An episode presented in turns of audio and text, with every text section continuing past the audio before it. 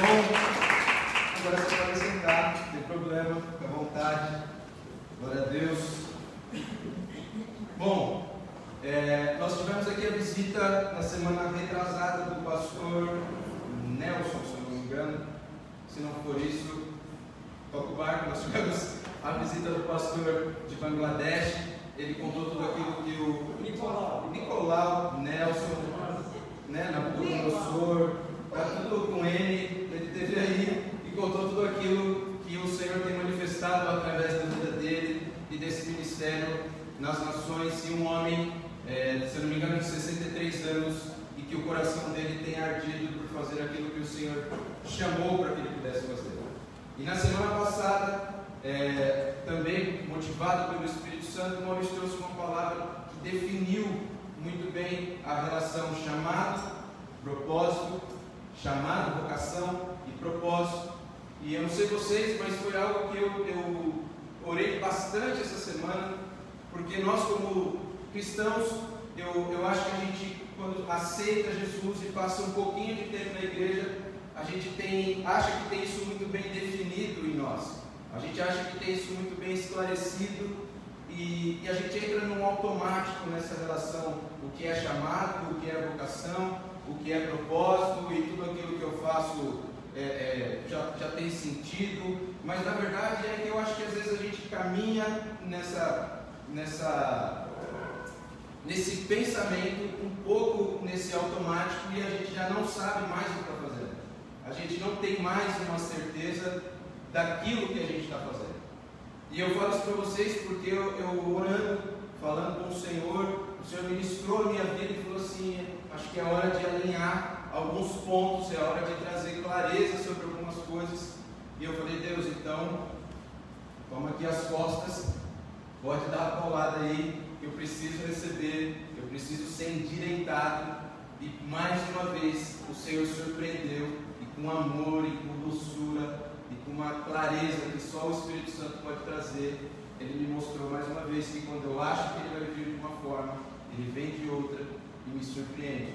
Então eu espero no nome de Jesus que essa seja uma manhã, que você também seja, seja surpreendido pelo Espírito Santo e que seja alinhado na sua vida como foi na minha, não só o entendimento de chamado, vocação e propósito, mas que seja um tempo onde o Senhor possa ressuscitar algumas vocações, que seja um tempo onde essa manhã o Senhor possa trazer a clareza sobre alguns propósitos, sobre a mim e sobre a sua vida. Amém?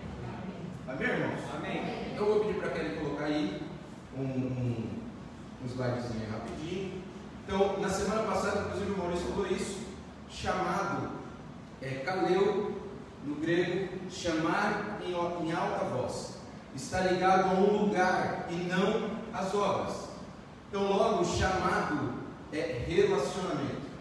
Amém, irmãos? Chamado é relacionamento. Nós somos chamados a relacionar com o Senhor. Nós somos criados a relacionar com o Senhor. Esse é o nosso chamado, relacionar com o Senhor. E é algo que muitas vezes eu creio, falando de mim, eu sou um pouco negligente quanto a isso. A este chamado, a essa relação. E é algo que todos os dias eu preciso rever na minha vida, eu preciso rever durante o meu dia, porque existem coisas neste neste caleu, nesse chamado, neste relacionar, que eu tô, estou tô errando, que eu, eu preciso fazer diferente.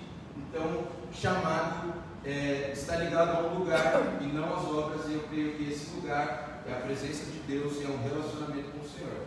Amém? Amém. Se tudo para você aqui não fizer sentido, você pode falar com o Gus, ele vai te esclarecer melhor todas essas dúvidas de grego, em nome de Jesus, que ele tem a manha disso aí. Mas vamos lá, vocação, eclésis, convocação, convite para uma festa. A vocação justifica o nosso chamado. A vocação é a reunião dos talentos conferido, conferidos a nós. Então a vocação é toda a habilidade, todo o talento que você tem em desempenhar alguma coisa. Né? Eu, eu não vou dizer que eu tenho um talento para vender, mas eu gosto de vender, eu gosto de negociar alguma coisa, eu gosto de, de comprar alguma coisa, está no sangue, né, de barganhar um negócio. Eu quando vou comprar alguma coisa eu tenho que fazer um espetáculo, eu deito no chão, eu rolo, choro, grito, mostro, agora mostro foto das crianças, pega a notinha do leite, né? Começa a mostrar quando custa o leite, e aí a gente entra em todo um clima ali geral. Eu até acho que isso é uma, um, um talento, é algo que o Senhor me deu, mas eu entendo que a partir do chamado, do relacionamento com Deus, o meu, a minha vocação, ela ganha um sentido que não é um benefício para mim. Tá claro? A partir do tempo de relacionamento com Deus, toda a reunião de talentos que eu tenho, que é a minha vocação, ela ganha sentido. Então, a vocação é a reunião dos talentos conferidos a nós. A vocação justifica o nosso chamado. Propósito. Eu, na verdade, não sei pronunciar essa palavra. Eu coloquei algumas vezes no Google para poder ouvir, mas eu vou fazer o seguinte: eu vou deixar vocês só lerem. Vamos ficar assim, porque eu não me exponho, não passo vergonha. Cada um fica aí com o direito da dúvida sobre o que eu iria falar, certo? Fica melhor assim. Que é ensinar a respeito do céu, ser divinamente ordenado. O propósito tem que envolver as pessoas e não a nós. O propósito é a resposta para tudo o que recebemos. Então, no chamado, no relacionamento com Deus, nós damos, nós damos sentido à nossa vocação. Nós entendemos que o nosso talento ele, ele existe por algo e o propósito ela, ela é a resposta para todos esses talentos que nós temos. E o propósito, ele nunca vai se tratar de nós, ele sempre vai se tratar das pessoas. Então, o propósito, em função desse talento que eu tenho, não, não é dado para o desconto que eu consigo numa compra ou em alguma coisa ou em vender algo, mas muito pelo contrário, é dado, é, é, vamos falar assim, pregar, ministrar, evangelizar, é, é, em falar com as pessoas ou até em cansar elas. Né? Se você cansar, não durma em nome de Jesus, fique acordado. E meditando sobre isso, eu estava orando e falei assim: Deus, algo, algo profundo, algo extraordinário, Deus, eu tenho talentos e, e nós vimos, o Maurício falou isso, que esses talentos, essa vocação, ela muda segundo o tempo, né? Ora nós somos bons em alguma coisa, ora nós somos bons em outra, conforme é, o tempo vai passando, as coisas vão acontecendo, os nossos talentos vão sendo é, mudados, né? Ah, então existem talentos prontos para aquele momento, né? Existem talentos para o dia e para a hora, para momentos necessários. Amém? Os nossos talentos, a nossa vocação, ela pode existir antes do chamado, amém? Você pode identificar os seus talentos antes do seu chamado, mas você só vai trazer sentido para a sua vocação quando você compreender o chamado. Amém? Amém. É... Vamos lá. Abra sua Bíblia em Êxodo, no capítulo 2, no versículo 1. Até não precisa, eu vou explicar um pouquinho, não precisa até colocar, ó, vou só explicar um pouquinho para a gente fazer um panorama, para não ficar muito, uma introdução muito comprida. Do versículo 1 até o versículo 9 de Êxodo 2, está explicando quem era Moisés. Moisés, ele era filho de Joquebede e Arão, da tribo de Levi. Ele nasceu mais ou menos no século é, 18 antes de Cristo, tá? E ele era, todo mundo sabe da história ali, o, o povo ia crescendo, o povo ficou numeroso, o faraó começou a ficar um pouquinho amedrontado com essa questão do povo e decidiu que todos os, todas as crianças ali deveriam ser mortas a partir de uma certa idade.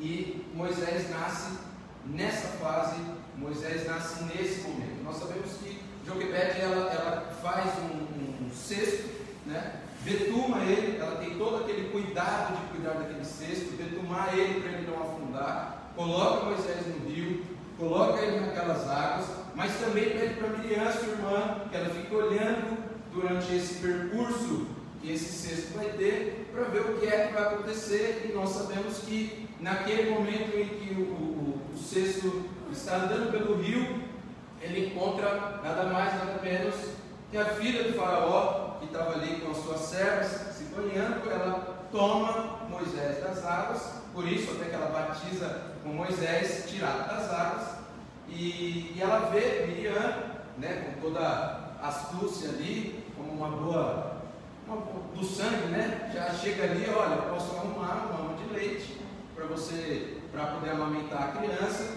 e aí como as coisas começam a mudar, né? É a única, única mulher naquele tempo para amamentar uma criança começava a receber dinheiro e Moisés já começa a trazer sustento para toda a sua família, inclusive sendo pequeno. E determinado tempo, eu fui até pesquisar para saber quanto tempo, mas não, não dizem, a Bíblia diz que já grande, Moisés é devolvido à filha do faraó. Amém? Então agora no versículo 10, Abra sua Bíblia aí. Capítulo 2, versículo 10. Sendo menino já grande, ela o trouxe a filha, a filha de Faraó, da qual passou ele a ser filho. Esta lhe chamou Moisés e lhe disse: Porque das águas o tirei. Versículo 11. Naqueles dias, sendo Moisés já homem, saiu a seus irmãos e viu os seus labores penosos e viu e viu que certo homem egípcio espancava um hebreu, um do seu povo. Até aqui. Durante esse processo onde Moisés ele é entregue de volta à filha de Faraó, ele é dotado de toda a ciência da cultura ali do povo egípcio, ele recebe ali é, influência sobre o povo, ele recebe educação, ele recebe cultura. Moisés ele deixa de ser só um, um, homem hebreu que, que, foi adotado, mas ele é criado como um, príncipe no Egito. Ele é criado como um homem que tem influência naquele lugar. Ele transitava pelo palácio, imagino eu, né? De maneira, de maneira livre. Ele tinha acesso a todos os lugares. Ele, ele pedia a comida que queria, né? É aquela que ele olha. Hoje eu estou com vontade de comer arroz, feijão, bife, batata frita e uma, uma salada de rúcula com palmito.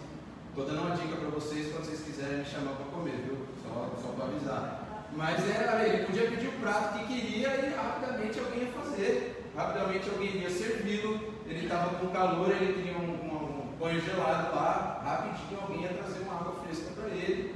Então ele era um homem que foi criado com uma influência, ele foi um homem criado com respeito. Todo esse processo até chegar no versículo 11, é, é, ele foi dotado de capacidade, de vocação. Amém? Amém, irmãos? Amém. Então repita comigo aí, para ser aquele, aquele cara às vezes chato. Ele foi dotado, ele foi dotado de vocação. Ele foi dotado de vocação nesse momento. Amém, glória a Deus. E aí aqui diz no versículo 11 que ele vê um egípcio espancando uma pessoa do seu povo. E um homem, eu imagino aqui que ele forte, cheio de, de poder, cheio de autoridade, cheio de, de força. Vendo isso, a palavra diz no versículo 12: olhou de um e outro lado, e vendo que não havia ninguém, matou o egípcio e o escondeu na areia. Irmãos, eu até anotei aqui Olha, já tinha, já tinha uns negócios aqui que eu não li, Mas as suas vocações eram muitas, mas ainda não haviam sido encontradas no chamado. Então ele pega toda a vocação dele ali, que é toda a força, todo o poder, toda a influência dele, e acha que toda essa vocação, sem ter sido encontrada no propósito, sem ter sido encontrada sentido ou no chamado, sem ter encontrado sentido no chamado, ele vai e fala assim: Eu preciso acabar com isso. Vai e mata esse homem. O que acontece é que ele mesmo, cheio de boa intenção, ele erra no propósito. Mesmo cheio de boa vontade, ele erra no propósito. Porque o propósito e a porque a vocação dele não foi encontrada nesse chamado, não foi encontrada na relação ali com Deus. E ele vai cheio de autoridade, de poder, de vocação e mata aquele homem, esconde ele na areia. No versículo 13 diz o seguinte: Saiu no dia seguinte que eis que dois hebreus estavam brigando.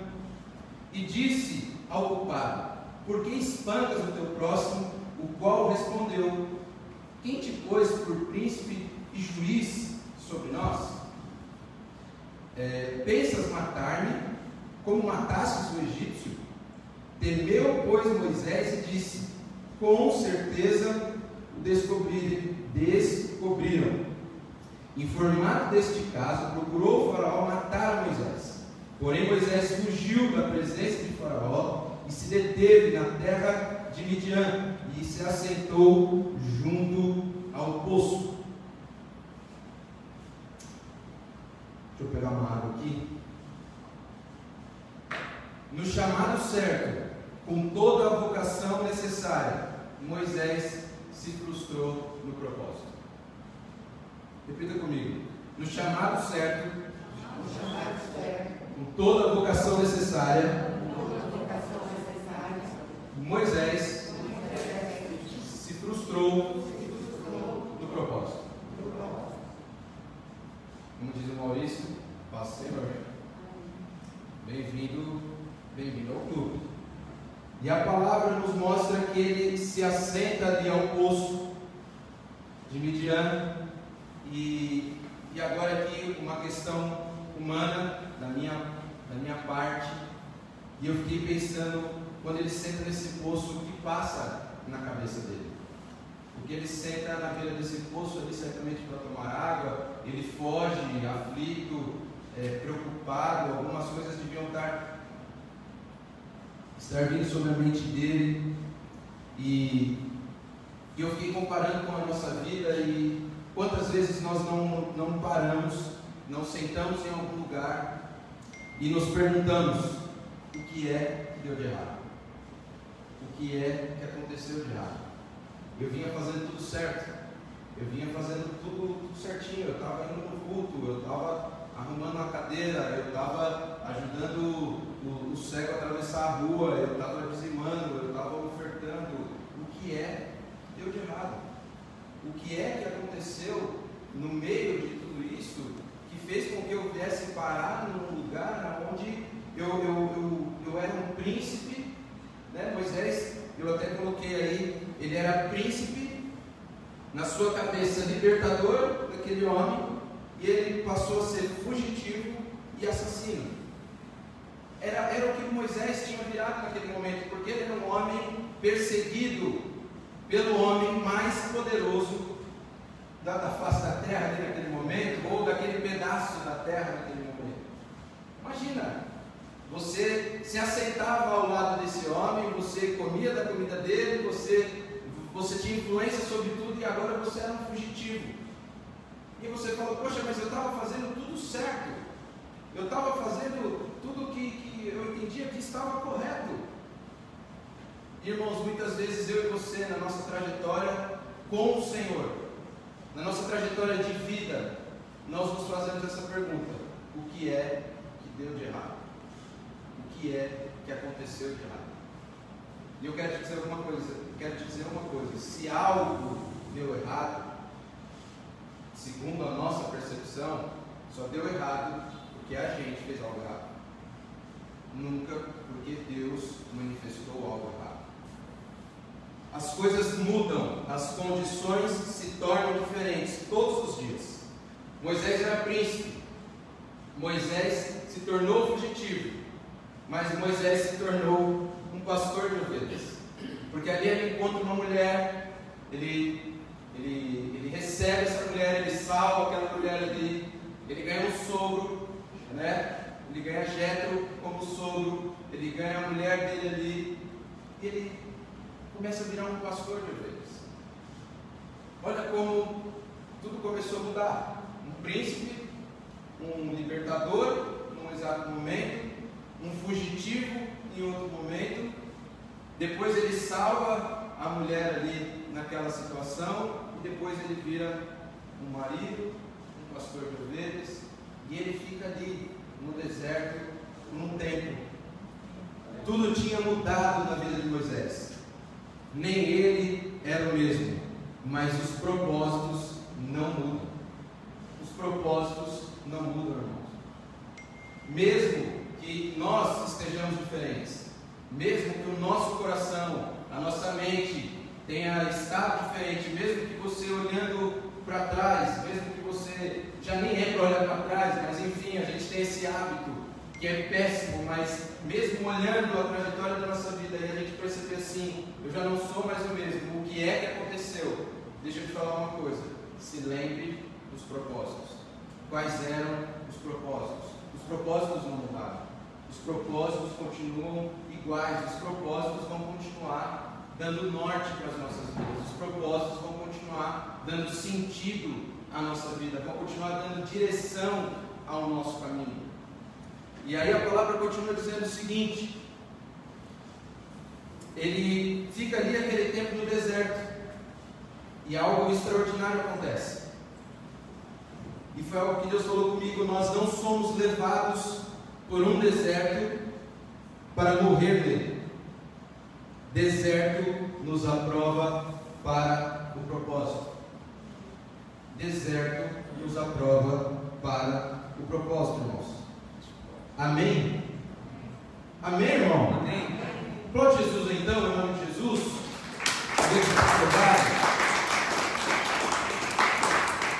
Ele precisou passar por aquele deserto. Ele precisou passar por aquelas situações para que a vocação dele fosse aperfeiçoada, para que a vocação dele fosse trabalhada. Deserto, irmãos, em nome de Jesus, a gente diz isso com frequência, não é um lugar de morte. Deserto, ele é um lugar de passagem. Deserto não é lugar de morte. Deserto é lugar de passagem. Não é para que nós venhamos ficar ali naquele deserto. É, nós não fomos levados por um deserto para morrer nele. Deserto serve para nos aprovar para o propósito. Muitos de nós, saindo vivos do deserto, enterramos nossos talentos e com isso as coisas perdem sentido. Muitos talentos, foi o que eu estava orando, falando com o Senhor, no meio do deserto, foram enterrados, foram deixados lá. E com isso, alguns propósitos foram deixados lá. E a única coisa que saiu do deserto fomos nós. Só nós saímos do deserto. Os talentos, a vocação, o chamado, e o propósito acabou ficando no deserto. Eu quero te dizer no nome de Jesus: sair do deserto sem estar acompanhado de todas essas coisas não tem sentido. É melhor que a gente volte para lá, restaure e recupere todas essas coisas. E volte a caminhar novamente. Eu tenho certeza que existem sonhos existem propósitos que o Senhor estabeleceu sobre a sua vida, existem talentos que o Senhor te deu e que estão adormecidos em você, estão guardados dentro de você, para propósitos que só Ele confiou para você, e que eles estão enterrados, eles estão guardados, e que o Senhor, eu creio nessa manhã, no nome de Jesus, está te dizendo: volta para o lugar onde você enterrou eles desenterra esses talentos, desenterra essa vocação, porque é tempo de realizar propósitos. É tempo de realizar propósitos, Em nome de Jesus. O Senhor tem pressa, eu creio nisso. Se tem alguém que tem pressa nisso, é o Senhor. Não que Ele precise de nós, mas Ele quer fazer com que nós sejamos participantes de tudo aquilo que Ele tem preparado para nós. E muitas vezes a gente perde tempo durante esse deserto, contabilizando alguns desgastes. Muitas vezes o talento morre, muitas vezes o propósito morre, porque a gente está contabilizando desgaste, irmão. Porque a gente está contabilizando dificuldade, porque a gente está contabilizando problema, porque a gente está contabilizando luta, porque a gente está contabilizando, é, é, como o Maurício disse aqui, coisas que pessoas falaram para a gente. Olha, ninguém me deu a oportunidade que eu achava que eu merecia. Irmãos, em nome de Jesus, que nós, nós venhamos nessa manhã é, é, ser revelados pelo Espírito Santo E que toda essa contabilidade maldita, amém? Contabilidade maldita do inferno caia por terra. Para que uma contabilidade do céu seja estabelecida nas nossas vidas. Uma contabilidade do reino de Deus seja estabelecida nas nossas vidas. Para que os nossos talentos ganhem sentido. Para que os nossos talentos sejam desenterrados desse deserto. Para que nós venhamos viver os propósitos de Deus. E nós temos aqui algo no, no Êxodo 3. Abre aí. Kelly já está ligeiro aí, está mais rápido que eu. Já está tocando, ó. Quem está ditando o tempo da palavra aí é a Kelly, que ela está passando aqui. Êxodo 3. Versículo 1 diz o seguinte: Apacentava Moisés o rebanho de Jetro, seu sogro, sacerdote de Midian, e levando o rebanho para o lado do ocidente do deserto, chegou ao monte de Deus, a Horeb. Apareceu-lhe o anjo do Senhor numa chama de fogo. Irmãos, uma chama de fogo é algo que surpreende a gente, né? Amém, irmãos? Pergunta é o seguinte: o que é que precisa pegar fogo para você entender que é o Senhor que está aparecendo? Às vezes tudo já pegou fogo e eu e você ainda não entendemos que é o Senhor que está querendo chamar a nossa atenção. Nós ainda não compreendemos que é o anjo, aqui está em letra maiúscula, é o próprio Senhor está manifestando algo para chamar a nossa atenção. E diz o seguinte: é, apareceu-lhe o anjo do Senhor numa chama de fogo no meio de uma sarça. Moisés olhou, e eis que a sarça ardia do fogo, e a sarça não se consumia. Então disse consigo mesmo: Irei para lá e verei essa grande maravilha, porque a sarça não se queima. Versículo 4: Vendo o Senhor que ele se voltava para ver, Deus no meio da sarça o chamou. A gente estudou aqui em alta voz. Caleu, o Senhor o chamou. Tudo bem que aqui seria no hebraico, não no grego, mas eu creio que em alta voz eu dei uma buscada no hebraico, não consegui encontrar a melhor definição, mas faz todo sentido com o grego. E eu creio que ele o chamou em alta voz, porque aqui está Moisés, Moisés. E ele respondeu: Eis-me aqui. Irmãos, eu creio que o Senhor, nessa manhã, nesses dias, nessa época de pandemia e durante o tempo da nossa vida de maneira frequente, tem chamado os nossos nomes, não uma vez, mas duas vezes. Três, quatro. Nós precisamos ouvir o que o Senhor está dizendo. O Senhor está chamando os nossos nomes. O que fez a diferença aqui, irmãos, foi a resposta de Moisés. Foi: Eis-me aqui. Eis-me aqui. Não se tratava mais da capacidade dele, mas se tratava da disponibilidade dele. Não era mais a capacidade de Moisés, mas era a disponibilidade dele. E muitas vezes nós procuramos o melhor momento para estar disponível. E eu quero te dizer uma coisa: esse momento nunca vai chegar. Sabe por quê? Porque esse momento é hoje, esse momento é agora, esse segundo é já. Não tem outro momento, não tem outra hora, não dá para se preparar para esse momento. Porque o Senhor está procurando aqueles que estão dispostos. Capacidade necessária o Espírito Santo vai dar. A capacidade necessária o Senhor vai dar. Nós sabemos que o mar se abria à medida em que o povo caminhava. Tudo que era necessário, tudo que é necessário nas nossas vidas, o Senhor vai dando conforme é necessário. Eu, antes de ter filho, eu sempre falava que para ter filho eu queria ter um X na conta, para ter filho eu queria ter isso, para ter filho eu queria ter aquilo, e tudo tinha que acontecer de tal jeito. Eu queria ter um, os outros. Nada, nada do que eu planejei nesse sentido deu certo. Uma coisa deu certo. Foi quando eu coloquei nas mãos de Deus e falei, Deus, que seja no seu tempo. Isso aconteceu de maneira perfeita, foi no tempo dele. Agora, o quanto eu achava que eu deveria ter, da forma que eu planejava, isso tudo, irmãos, não rolou. Isso tudo não deu. Porque o Senhor vai dando capacidade, o Senhor vai dando o que a gente precisa conforme Ele entende que precisa ser dado na hora certa, no momento certo. E o seguinte, no versículo 11, diz o seguinte: Então, vamos lá pular para o versículo 11. Então disse Moisés a Deus: Quem sou eu para ir ao Faraó e tirar do Egito os filhos de Israel? Nós vemos que há uma mudança nesse Moisés. Nós vemos um Moisés que antes era muito valente. Um Moisés, né? Se a gente falar da nossa família aqui, um escarlate, um cara bravo, né? Um cara macho. Mas a gente vê agora o Moisés lidando com o Senhor e falando o seguinte: quem sou eu? Quem sou eu?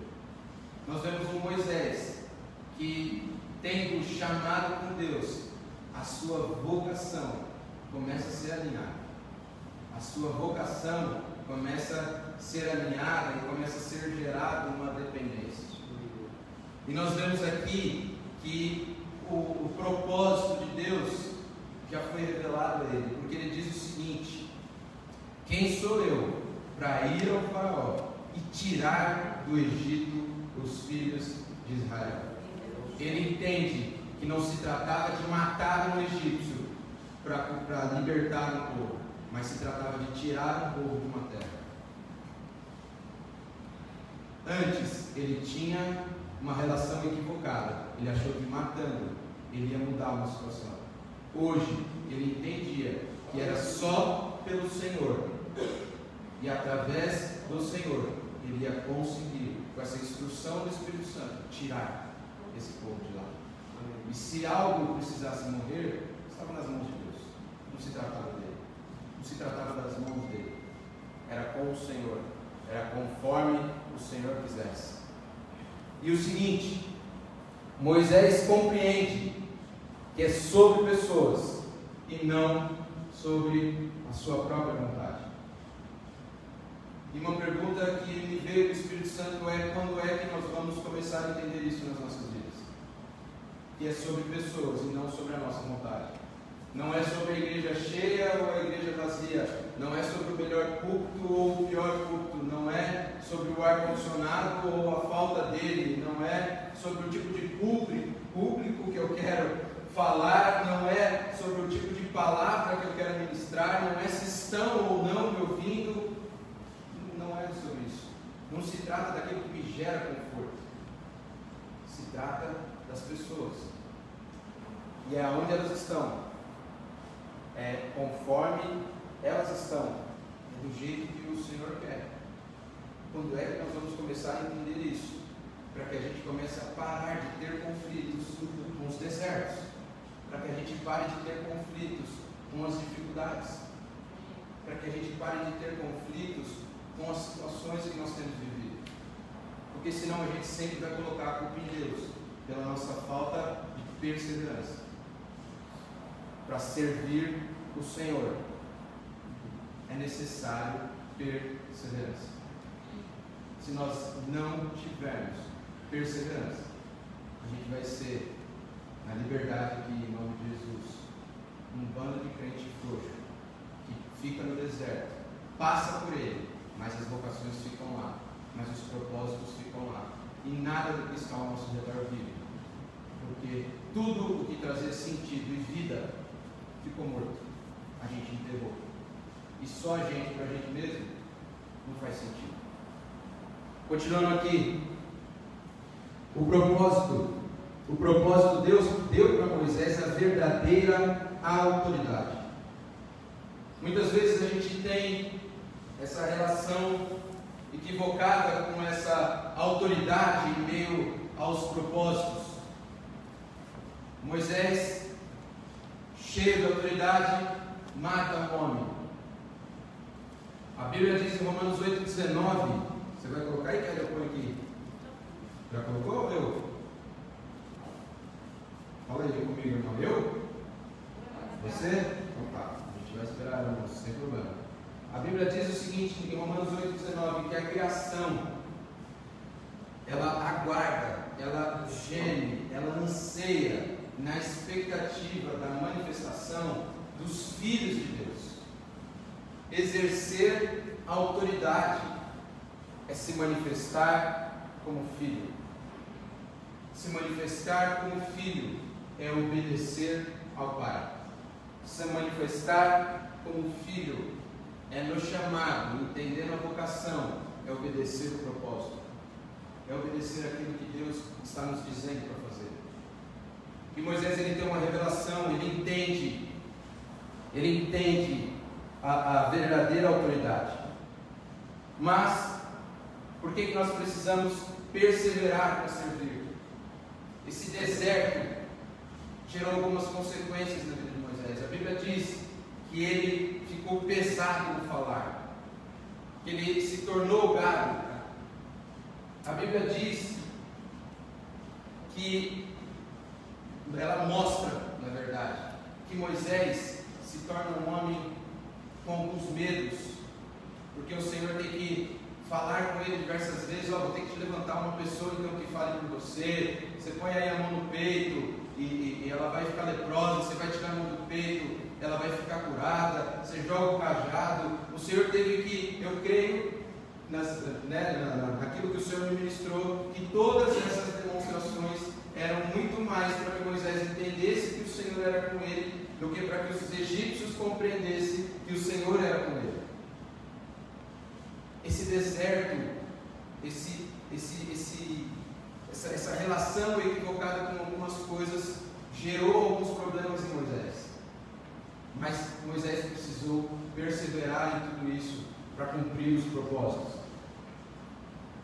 Mas ao entender o seu propósito, uma palavra, eu creio, que não é esquecida. Por tudo aquilo nós sabemos de toda a trajetória de Moisés e do povo de Deus, uma palavra não é esquecida.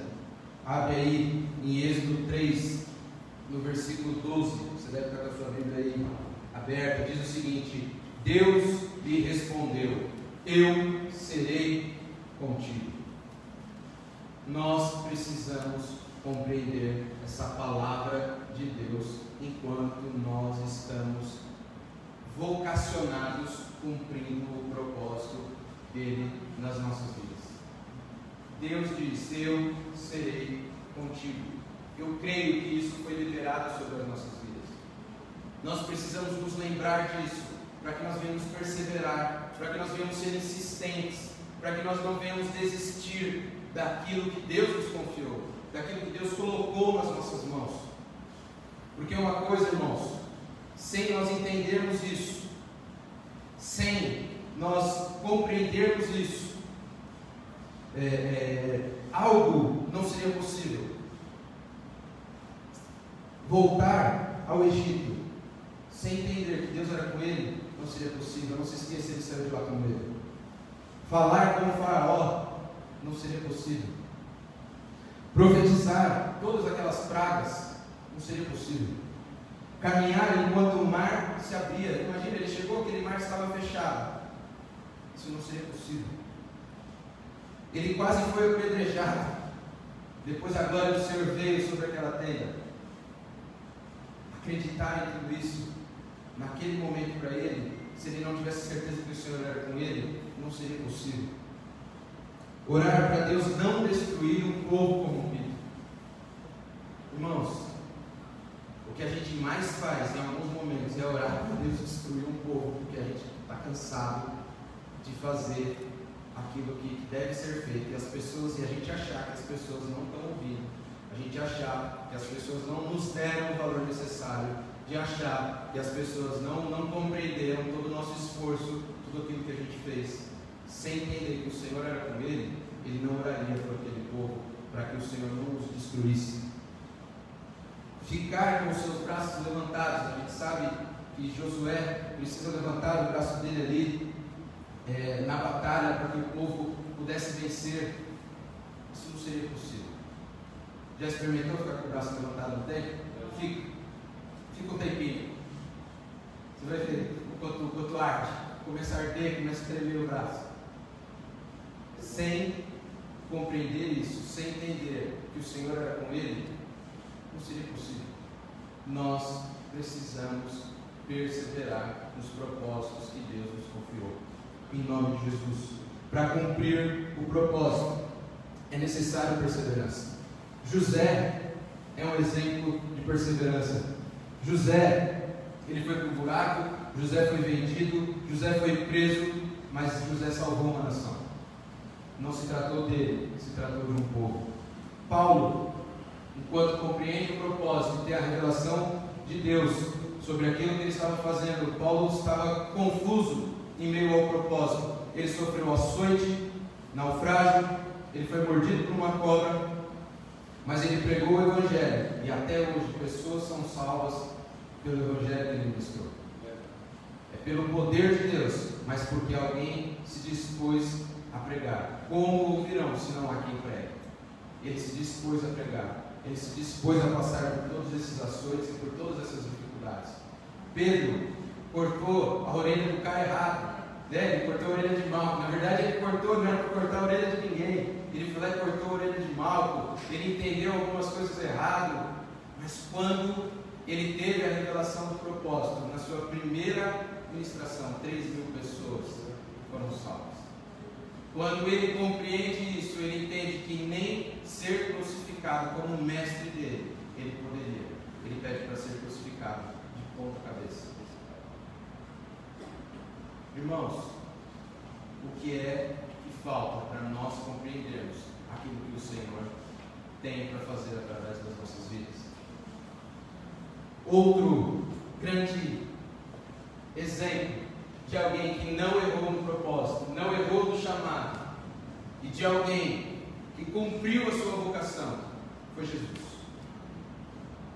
Nós falamos aqui de homens semelhantes a nós, que se equivocaram nos propósitos, que fizeram um mau uso das suas vocações, que não exerceram de forma correta o relacionamento, o chamado. Mas existe alguém que nos deu o perfeito exemplo. Este homem foi Jesus. Jesus foi açoitado, ele foi cuspido, ele teve a sua pele mutilada, ele foi humilhado, ele carregou uma cruz, ele recebeu vinagre ao invés de água. Um bandido zombou dele. Mas a cruz foi a sua vocação. Só ele poderia ter passado por aquela cruz. A vocação dele foi ter passado por aquela cruz. O talento dele foi ter passado por aquela cruz, enquanto homem, porque nenhum de nós poderíamos fazer aquilo. E a nossa salvação foi o seu propósito. A nossa salvação foi o propósito de Cristo. E se nós nos reunimos aqui hoje, porque Ele cumpriu o propósito. É porque Ele foi até o fim. É porque Ele não desistiu. Nós não podemos desistir. Nós não podemos desistir. Em nome de Jesus. Em nome de Jesus, irmãos nós não podemos desistir. Nós precisamos ter essa certeza na nossa mente, nós precisamos ter essa certeza na nossa vida. Nós não podemos desistir. E para concluir, Jesus nos deu o exemplo, cumprindo o propósito divino. Jesus não mensurou empenho, ele não fez conta de desgaste, não perdeu tempo com o que poderia distrair. Jesus não fez conta de desgaste, ele não perdeu tempo com aquilo que poderia distrair. Que nessa manhã, em nome de Jesus, eu e você, olhando para Ele, que é o exemplo perfeito, que olhando para a pessoa de Jesus, possamos habilitar as nossas vocações para cumprir o propósito celestial proposto para nós, para que mesmo em julgamento o nosso testemunho seja semelhante ao de Paulo em Atos 26, 19. Assim, assim, ó rei Agripa, não fui desobediente a visão celestial. Que nós, olhando para Cristo, venhamos ser como Ele, exemplo, e que assim como Paulo, mesmo em julgamento, nós venhamos ser obedientes em tudo e em todas as coisas, para que nós possamos em nada desobedecer a visão celestial. Amém? Quero pedir para o Tico, para a galera do louvor vir aí. Eu queria te convidar a ficar de pé, em nome de Jesus.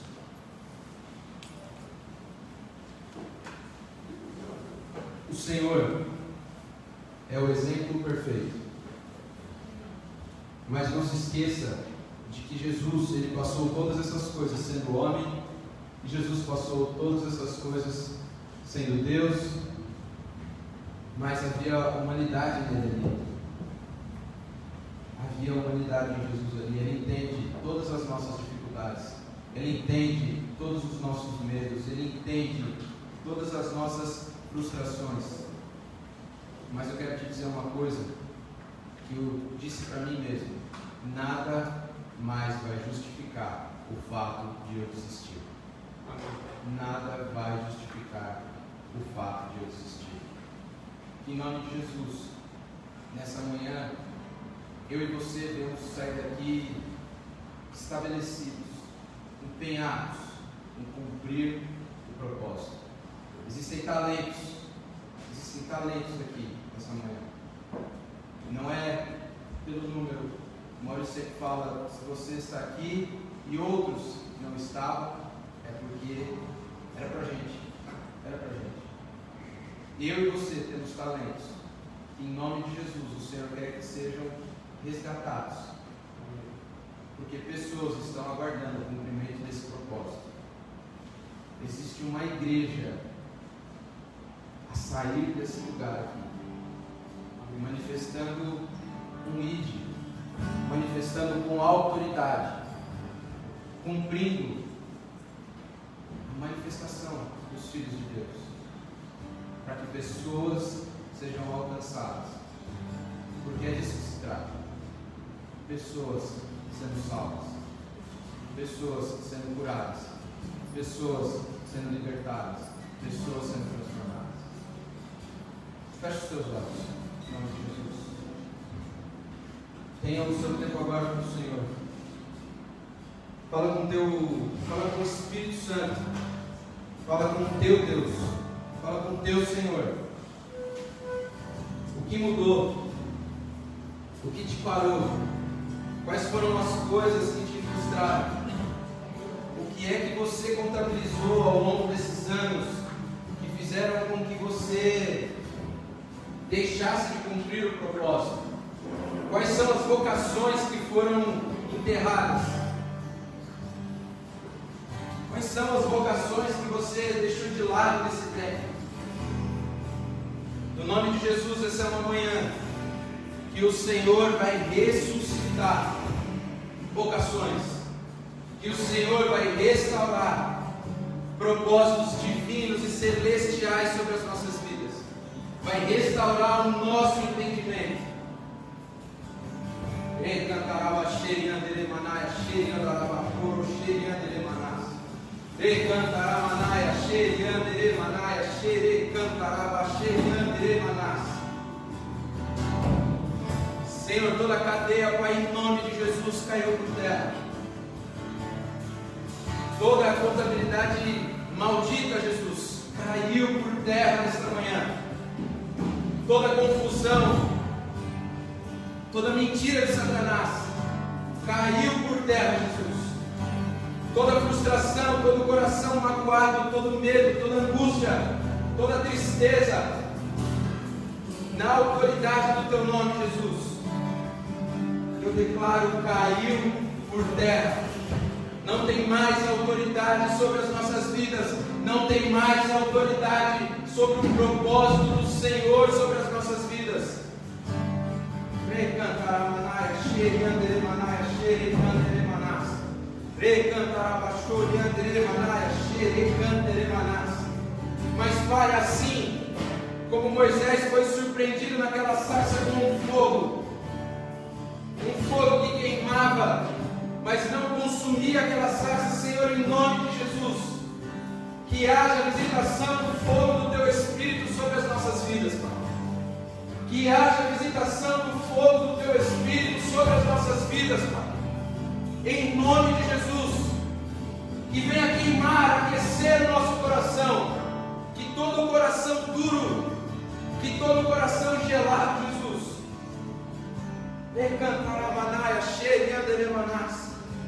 Receba fogo do Espírito Santo de Deus. Receba fogo do Espírito Santo de Deus nome de Jesus. Que haja visitação do teu fogo, Senhor. Que haja visitação do teu Espírito nessa manhã, Jesus. Em nome de Jesus. Ressuscita, Jesus. Ressuscita nessa manhã, Pai. Ressuscita ministérios, Deus. Ressuscita, Senhor, propósitos.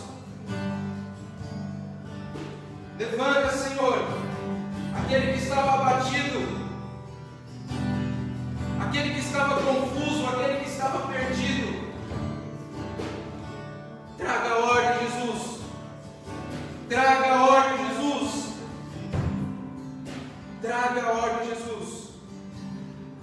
Nós nos colocamos aqui, Deus, como Ezequiel, Pai, diante daquele vale, Jesus aquele vale de ossos secos, Deus. E eu quero te pedir que toda a área da nossa vida, Jesus, que estava morta, nós profetizamos, nós profetizamos, tudo começa a fazer sentido, tudo começa a voltar ao lugar, tudo começa a se encaixar de novo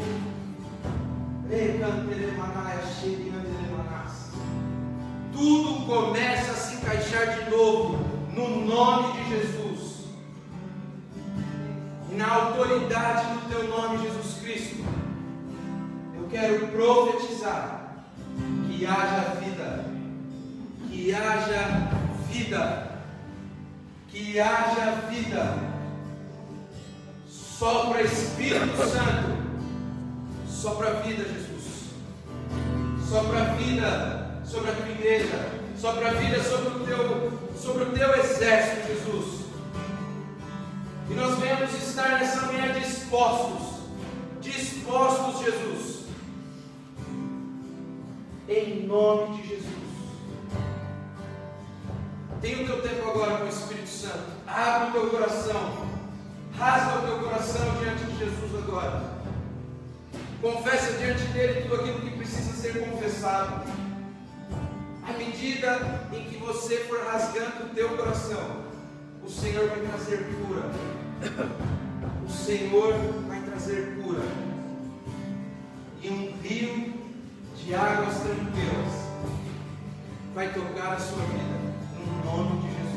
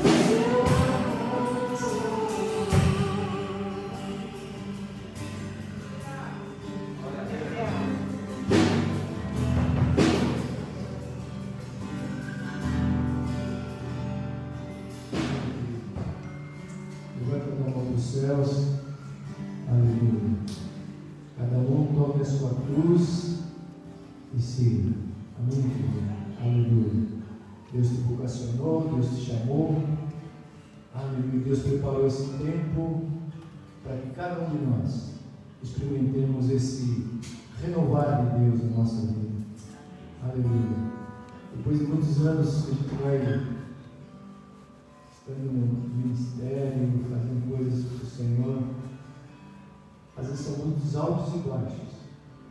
Mas uma coisa é que a gente nunca pode esquecer: é que Deus está conosco. Creia nisso. O Senhor está sobre a tua vida. E quando você toma a tua cruz com perseverança, com força, não dependendo mais das tuas só vocações naturais que nós temos, mas depender só do Senhor, faz toda a diferença na nossa caminhada. Andar um ano, dois, três, dez, alguns aqui já estão andando 30, 40 anos. Eu nasci no lar cristão, mas só tive ter encontro com o Senhor aos 15 anos. Ia na igreja, estava tudo certo. Meus pais me levavam, mas só pude ter um encontro num dia em que eu disse: Aqui está a minha vida, Senhor. E quando eu coloquei minha vida ali para o Senhor, dali para frente tudo mudou. Não fui mais, não fiz mais o que eu queria.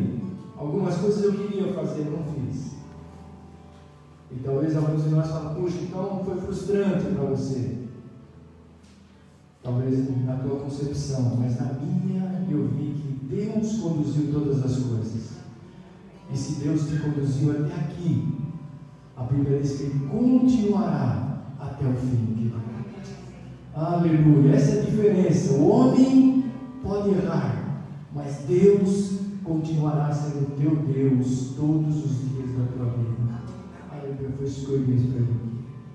Mesmo que Moisés andou por todos os caminhos e Deus o levou lá para o deserto, ele passou por tudo aquilo, mas o final de tudo isso é que Deus estava com ele. Amém. Aleluia.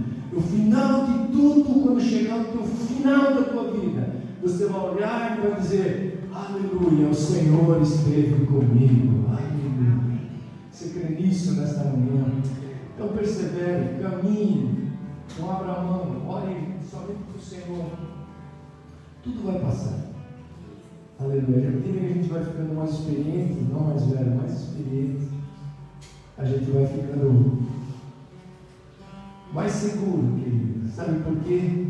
Aleluia. Porque nós vamos experimentando quanto Deus é bom para nós. Aleluia. Como Deus entende lá quando você está sozinho. Porque quando você está no meio da turma é fácil. Agora, quando você está sozinho, aí você vai entender quanto Deus fala com você quanto Deus quer te dirigir, quanto Deus está sustentando cada área da tua. Aleluia. Louvamos a Deus por essa palavra, por tudo aquilo que Deus fez. Continue, querido. Deus te abençoará todos os dias, com certeza. Senhor, obrigado, Jesus. Obrigado porque não compreendemos tudo, Senhor. Nem entendemos todos os propósitos, porque eles vão sendo revelados à medida, Senhor, que nós caminhamos, ó Senhor. Às vezes nós queremos olhar, Jesus, o final de todas as coisas e tu nos leva a enxergar passo a passo, dia após dia. Por isso que ele diz: cada um pega a sua cruz e ande dia após dia, Senhor.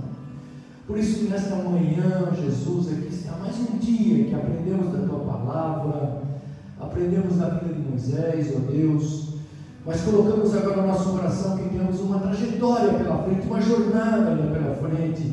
Amanhã, Senhor, depois de amanhã, temos os nossos conflitos, temos os nossos questionamentos, mas nós temos uma certeza: o Senhor dirige cada daqueles que confiam no Seu nome, Senhor. E aqui estamos nós, Senhor, nesta manhã clamando a Ti, pedindo para que Tu nos dirija esta semana, que Tu abençoe as nossas casas, as nossas famílias, que Senhor, que os Teus propósitos não sejam mais os nossos propósitos, mas que eles sejam alinhados ao propósito maior que é o propósito do Senhor, do seu reino sobre nós, ó Deus.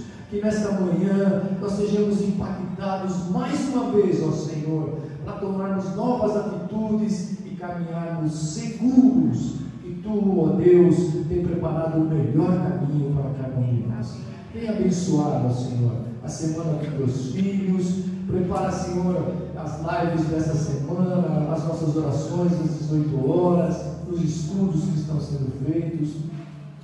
Leva cada um de nós em paz, dá um final de domingo e nos coloca nesse relacionamento é, todos os dias contigo, Senhor, através da tua palavra, através das orações e através, Senhor, de um relacionamento com o nosso próximo, Senhor.